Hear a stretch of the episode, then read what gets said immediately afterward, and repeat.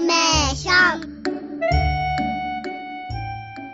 第3月曜日は賢い消費者になりましょうと題して広報サンダー今回は10月号に掲載の話題をまずは消費生活センターの相談員さんに分かりやすく解説していただきます。後半はタイムリーな情報を伺ってまいります。まずは前半です。消費生活センター相談員の今日は家田久美子さんにお越しいただいて契約トラブル多発しています。脱毛エステについて詳しくご紹介いただきます。どうぞよろしくお願いいたします。よろしくお願いいたします。先ほどちょっと伺うと若い特に男性のご相談が多いとか、はいはい、そうですね。増えていますね。増えてきてますはい、あのもうエステイコール勝手に女性と思ってましたけれども。そうですね。そうでもなくて、えー、男女を問わず、はい、それとあのいろいろあのアクティブな高齢の方も増えてますのでうんでね、年齢を問わず相談が入ってきています、はい、今回2つ取り上げてくださってますので、まずは1つ目事例1です、はい、1980 10円で全身脱毛という広告を見て、見て、昨日脱毛エステ店でお試し施術を受けました。施術後、今日契約すればサービス脱毛10回分がついてくる、とてもお得なプランと30万円のコースを担当者に強く勧められました。全く考えていなかった高額なコースだったんですが、断りきれず契約をしていたんですが、高額すぎて払えませんというのが1つ目です。そして2つ目、2年前から利用して次の予約を入れている脱毛エステ店が突然閉店してしまいました。事業者に電話してもつながりません。まだ利用していない施術代返してほしいですという、え2つともそれぞれにかなりお困りだろうなという内容ですが。はい。はい、まずですね、お試しや体験などの広告、よく、あのネットとか、はい、あと、あの、釣り革広告とか、そういうので見ること多いんですけれども、そうですね。はい。それを見て出向く方多いんですが、うんはい、この方、この事例の方の場合も、ええ、その出向いたエステで、今だけのキャンペーンとか、今日契約したら割引ということで勧誘されて、初めて来店したその日に高額の契約をするケースがこの方のように多く見られます、最初に出てきた1980円と30万円というのはもう額が全然違いますから、ね、気楽さがぐっとハードルも高くなったし、はい、今日だけって言われたらどうしようになりますね。すね。気持ちはすごくあの動揺された、伝わってきます。はい。で脱毛エステのほとんどが緊急性がない契約だと思われます。ですね。はい。なので、あの、今日だけって言われても、その日に、あの、すぐやる必要はないんですが、はい。はい、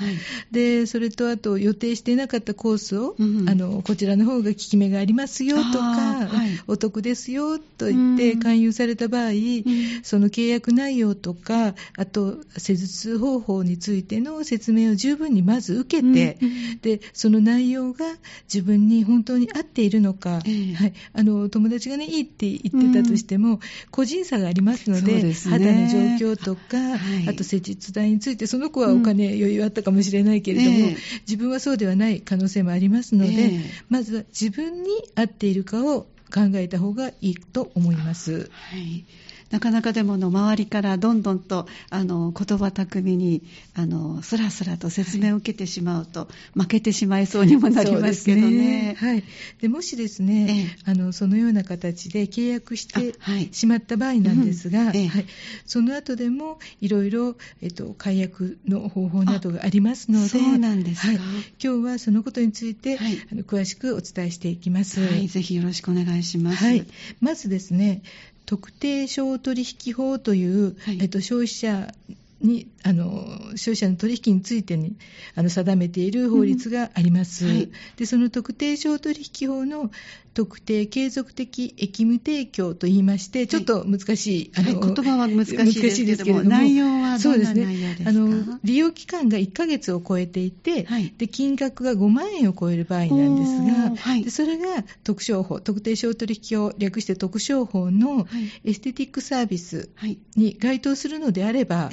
クーリングオフや、はい、はい、あの契約期間内であれば、ええ、あの一定のあの法律で定められた金額などを払うことによって、うん、中途解約ができます。そうなんですね。はい。それとですね、ええ、あのこの商品を購入しないとこのサービス受けられませんよとか、うん、その施術サービスを利用するためにはこの商品が絶対必要っていうふうに説明されることも中にはあるんですけれども、ね、はい、あの化粧品とか脱毛器とかね、健康食品とかしたりとか、はい、そういうものもあるんですけれども、え。でその施術のサービスの目的を達成するために購入したそのような政令指定商品というんですが、はい、そのような商品が関連商品これもなかなかあのそれに該当するかどうかっていうところが、えー、あの争いになったりするんですけれども、えーえー、そのような商品に該当すれば、うん、施術あのサービスですね、はい、そういうふうに脱毛のそのサービスと合わせて、うん、えっと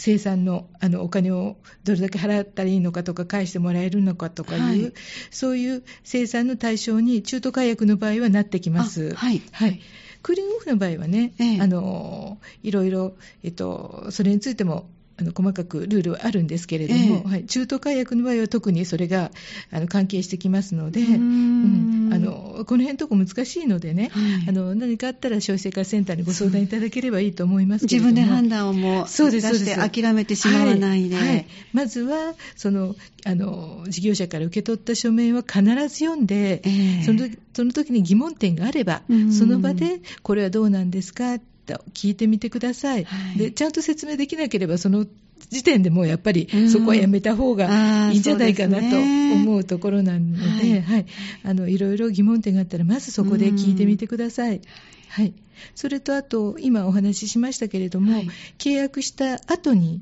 クーリングオフ、はい、それと中途解約という2つの方法で、はい、その契約から、あのやをやめることができるんですが、ね、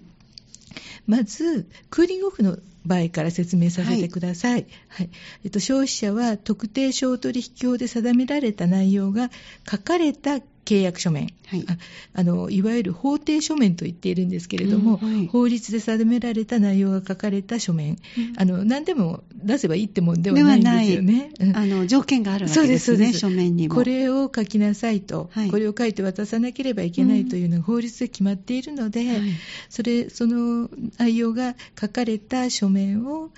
あの事業者からあの交付されたその日から、うんはい、契約した日ではなくて、その契約書面を受け取った日から、はい、8日間はクーリングオフ、無条件で契約解除ができます、はい。はい、覚え方としては曜日が同じでしたね、はい、なかなか数えるときに難しかったので、えー、もう曜日が同じと覚えておけばいいですね、月曜日から月曜日、日曜日から日曜日っていうことですね、はい。それとですね一つここで、あの新しい法律改正がありましたので、ご案内しておきます、はい、今年の6月1日から、この今までね書面で渡さなければ紙で紙で契約書面を渡さなければいけないことになっていたんですけれども、えーも、このデジタル化が進んで、えー、この世の中、あの、紙ではなくって、えー、そういうあのメールとか、あの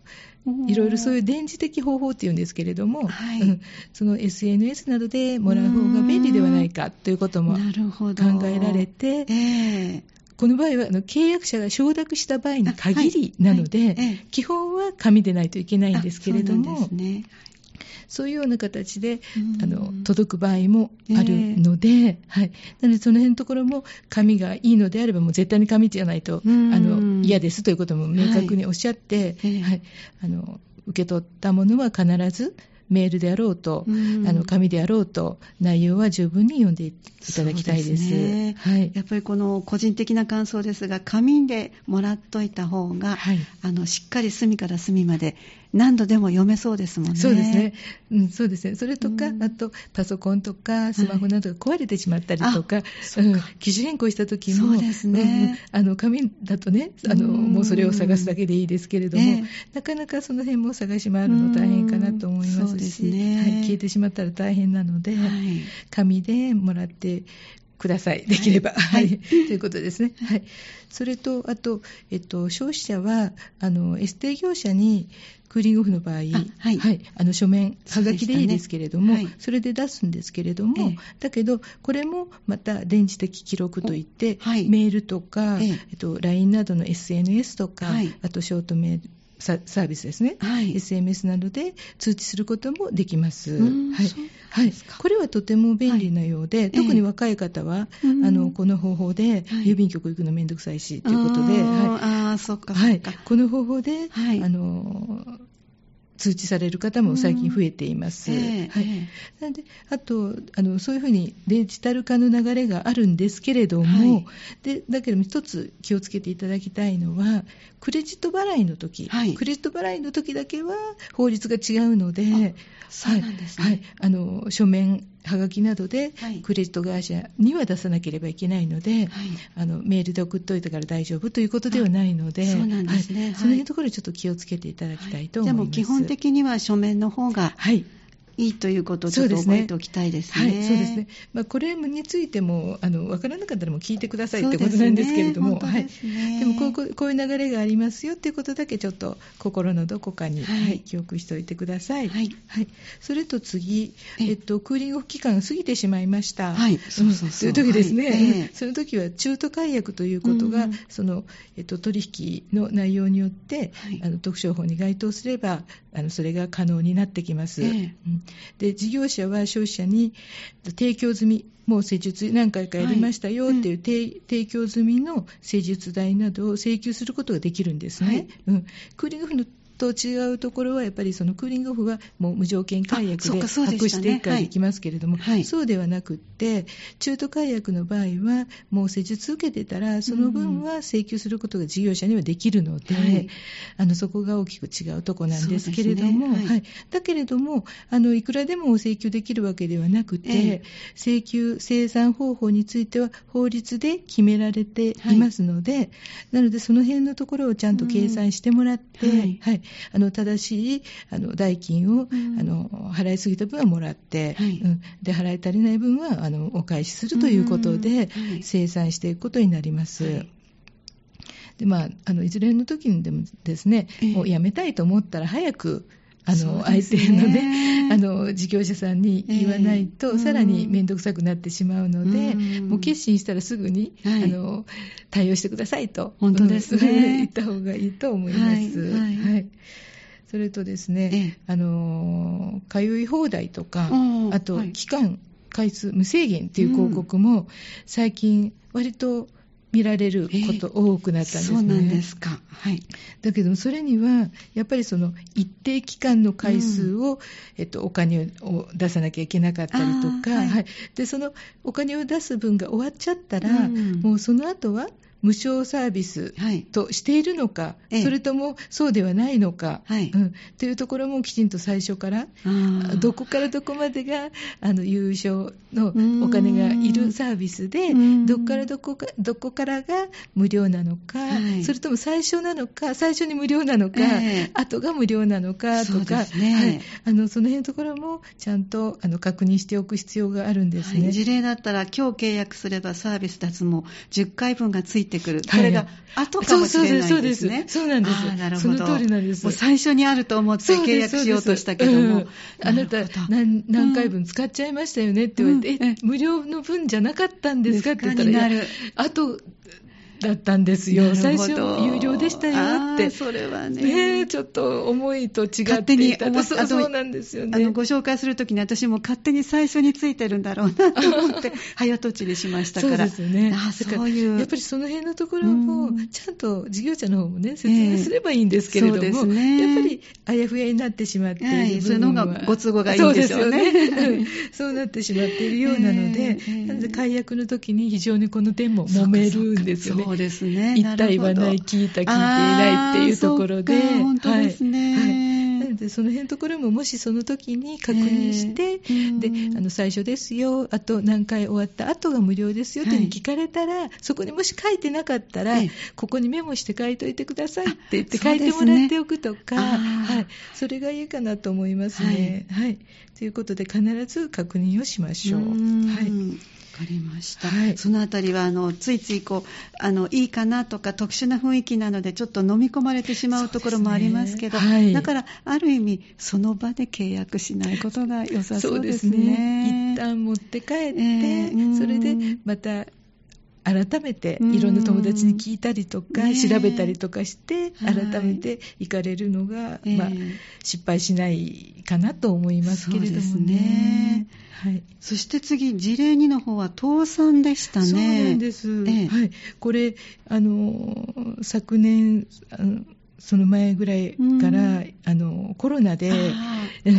あの通いづらい人が増えてしまったというところもありまして、倒産したりとか、突然閉店するお店がお店側もやむなくそうです、ね、というところですね。はい、でえっと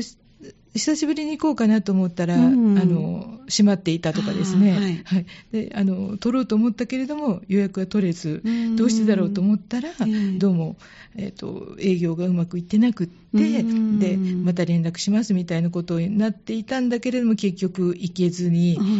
連絡取れずにみたいなことが割とちょくちょく相談入っていましたので、ね、はい、で契約したエステ業者が突然閉店したりとか、うんうん、倒産することってあるんですよね。はいはい、で事業者が倒産すると、す、で、に払った代金代金を払ってなければまだいいんですけれども、す、ね、はい、で、に払ってしまった代金を取り戻すことは極めて困難です。ですはい。で、施術期間、あの、うん脱毛してもらう期間が長い場合ですね、ええ、やっぱりその脱毛とかあのエステなどは長く通って効果が出るっていうものなので、はい、割と長期に及ぶ契約のことが多いんですけれども、だけど、えっと、一括で払ったりしたらあの割り引かれるというのもあるかもしれないですけれども、ねはい、でもその都度払い、え1回いくらとかで行った分だけ払っていくっていうコースがあるのであれば、割高になってしまうかもしれないれないですけれども、長い目で見たら、その方がもしかしたらいいのかもしれないですね。そうなん、ね、はい、それもちょっと検討の中に、えー、あの入れておいていただきたいと思います、ね、最初におっしゃったように決して急ぐものではないので、はい、ということですね。はい、そうです。わかりました。じゃあ最後ちょっとまとめていただけますか、はい、全体として。はい。まず一つ目、キャンペーン中、今日契約したらお得など強く勧誘されても、まずは契約内容やその施術方法の説明を十分に聞いて、はい、急いで契約する必要があるのか、うん、今私は契約しなければいけないのかと自分に ちょっと、あの考えて、自分に合った施術方法や金額なのかを十分に考えて慎重に行ってください。はい、自分の肌に合わない場合もありますしね。そうですね。はい、本当ですね。はい、で2つ目で、長期にわたる契約をする場合、契約期間中に事業者が閉店とか倒産してしまったりとか、あと自分自身のあの原因というかね、ええ、要因で辞めることになる場合もあります。そうですね、はい、突然引っ越すことになったりとか、あと妊娠したりとかね、体調不良になっちゃったりとか、はいはい、いろんなことが考えられますので、で、ね。はい、で施術を受けるたびに代金を払えるプランとか、あと事業者を選ぶことなどもトラブル回避につながりますので、ご検討ください。はい、はい、それと3つ目、契約内容ですね。はい。えっと、どれぐらいの期間通うのか、あと回数とか単価とか、あと無料サービスなのか、有料サービスなのか、その期間とか回数とか、あと、あの契約するときって割と解約のこと考えないんですけれども、ね。はい、解約するときにはどういう条件なのか、うん、い、いつまでに言わなきゃいけないかとか、あはいはい、あとどれぐらいあの負担こちらが負担しなきゃいけないかとか、うん、そういうことも考えてはい、あのそれも担当者から言われたことだけを信じ込まないで、ええ、言われたことはなんとなくで言われてるかもしれないですけど渡された書面は、やっぱり必ず後で争いになった時に出てくるものですので。渡された書面を必ず読んで、もし担当者の言っていることと、なんか違う内容が書いてあったりとかしたら、はい、えっと、違いますよねと、なぜあの言っていることとこの書いてあることが違うんですか、ということなども、お尋ねになって、納得して、納得してから、はい、あの次に進まれることをあのお勧めします。はい、はい。それと4番目、高額なコースの契約では、はい、担当者からやっぱりあの全部払えないでしょうっていうことで、分割払いできますよって言われることが結構多いんですけれども、ね、はい、あの1万円ぐらいなら払えるでしょうみたいなことを、その10代の子とか言われて契約したりしてますけれども、は い、分割払いを勧められるケースが少なくないです。でその場合は分割すればするほど手数料が乗っかってきますので、ね、はい、なので手数料がかかりますので、クレジット会社に総額で一括払いの時ではな、の金額だけではなくって、はい、分割払いの手数料がいくらあのこう上に乗せられて、全部で自分はいくらを払わないといけないのかというのを契約前に必ず確認しておきましょう。はい、で結局あの1万円ずつねって言われて、後で考えたらめちゃめちゃその手数料を払っていたっていうケースも。利息分を払っていたそうです、そうです。はい。そういうことも振り返ってあの気づかれる方もいらっしゃるので、えー、そしたら払えるんだったらねもっとあの1ヶ月ごとではなくって、うん、一括とは言わないにしても、はい、あの半年分ずつ払うとかいろいろな方法もあるかと思いますので、えー、その辺のところはもうちょっと契約するときに相談されて、自分に合った方法をそれも選んでほしいと思います。とにかくあの経験の少ない若い方がご相談が多いということは自分たちだけでちょっと考えてあの感覚でいけそうと思うかもしれませんがもうちょっと落ち着いて、はい、あの相談ももちろん皆さんのところにも来ていただきたい、お早めに消費生活センターの方に来てくださいということで、ね、はい、はい、えーと、月曜日から金曜日と第2、はい、第4でしたね,、そうですね。お電話番号をご紹介ください。はい。079 559-5059、はい、もう一度お願いします。はい、079-559-5059です。はい。えっ、ー、と、朝10時から、はい、夕方の5時までですね。5時までですか？はい、わ、はい、かりました。はい、あの、まずは気がついた時に即行動されることが、あのご自分のこのその後のことも考えるとあの傷口が少なくて済むかもしれませんね、はい、その通りだと思います、ありがとうございました、はい、まずは前半でお話をいただきましたのは消費生活センターの相談員の家田、えー、久美子さんに契約トラブル多発しています脱毛エステについてお話をいただきました。どうもありがとうございました。ありがとうございました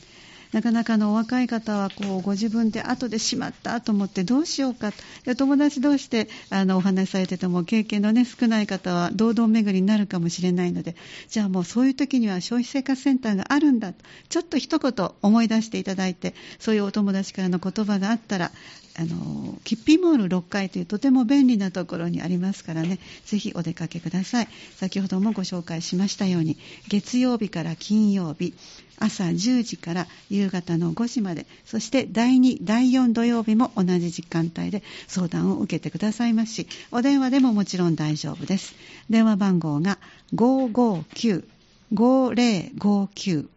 559-5059となります。そしてそれでは後半、消費生活センターの、えー、小寺さんにお話しいただきましょう。よろしくお願いいたします。お願いいたします。今日はどんなお話になりますか？はい、えー、まつぐり共同センターの方でですね、はい。えー、受講できる消費生活手前、えー、生活講座についてですね、はい、えー、ご紹介したいと思います。はいえー、10月はですね SDGs のウィークの企画を行っておりまして、はい、まあ、テーマは、はい、台所から考えようエシカルな暮らし、はい、というような題で、まあ、2種類ほどのですね、講座を実施いたします。はい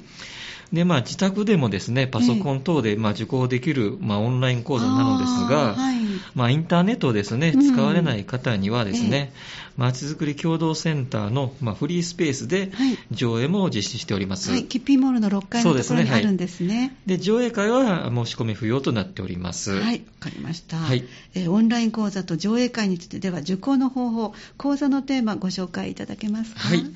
えー、まず一つ目がですね、10月26日木曜日は、はい、まあ、午前午後に3回上映しておりまして、はい、まあ、講座名は台所から社会を変える、えー、美人冷蔵庫のおすすめという題で、えー、上映いたします。興味深いタイトルになってますね。はい、どんな内容ですか、はい、講師は、えー、食品ロス削減アドバイザー、冷蔵庫収納家の、まあ、福田和美さんです。はい福田先生は、まあ、テレビ出演や新聞雑誌などへの、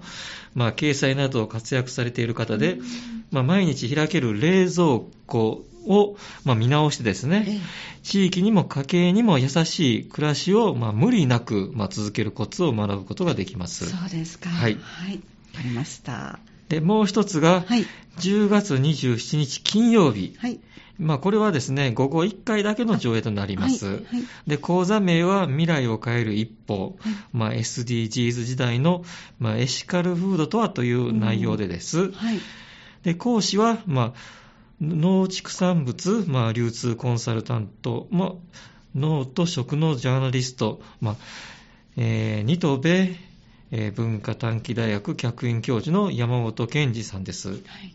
で山本先生は、ええ、大手シンクタンク青果物流通業をまあ経て、え、まあ、2004年に株式会社グッドテーブルズをまあ設立されました。はい、で地域の郷土料理や特産物など日本全国の良いまあ食材をまあえー、取材するジャーナリストとして、まあえー、活動されております。はい、でまあ、日本が世界に大きく遅れをとっている、まあ、食のエシカルについて学ぶことができます。はい、はいで、10月26日、27日は、それぞれ松福共造センターで申し込みを無料で上映をご覧いただくことができます。はい、でまたあの、自宅などオンライン講座を視聴する場合は、それぞれ、10月24日から29日、10月27日から29日と、まあ、より長い期間で視聴可能ですが、これはですね、申し込みが必要になります。そうなんですか。オンラインで見る場合は逆に申し込みが、はい、申し込みが必要になりますね。はい。で、興味のある方は、市ホームページの消費生活センターのページに、まあ、詳しく掲載しておりますので、まあ、ご覧ください。はいでまた、市民センターやまちづくり共同センターにもですね、チラシを置いておりますので、消費生活センターへも、まあ、お気軽に、まあ、お問い合わせください。はい、わかりました。詳しくは、えー、三田市のホームページ、また、市民センターなどに置いてあります、チラシで確認できるということですね。はい。はい。はい。で、まあ、三田市消費生活センターはですね、はい、あの、三田駅前キッピーモール6階、松共同センターの中にありますので、えー、相談電話番号はですね、はい、079-559-5059です。はいもう一度言いますね。はい、相談電話番号は079-559-5059です。で、相談日は月曜から金曜日、まあ、および第2、第4土曜日、になっております。で、相談受付時間は10時から17時となっております。はいぜひ皆さん、ご自身でお一人で悩まないで気軽にお出かけください。ありがとうございました。後半は、ありがとうございました。えー、後半は消費生活センターの、えー、小寺武さんに手軽に受講できる消費生活講座についてお話をいただきました。第3月曜日は賢い消費者になりましょうと題して広報3段に掲載の話題そしてタイムリーな情報を伺ってまいりました。次回は11月20日を予定しております。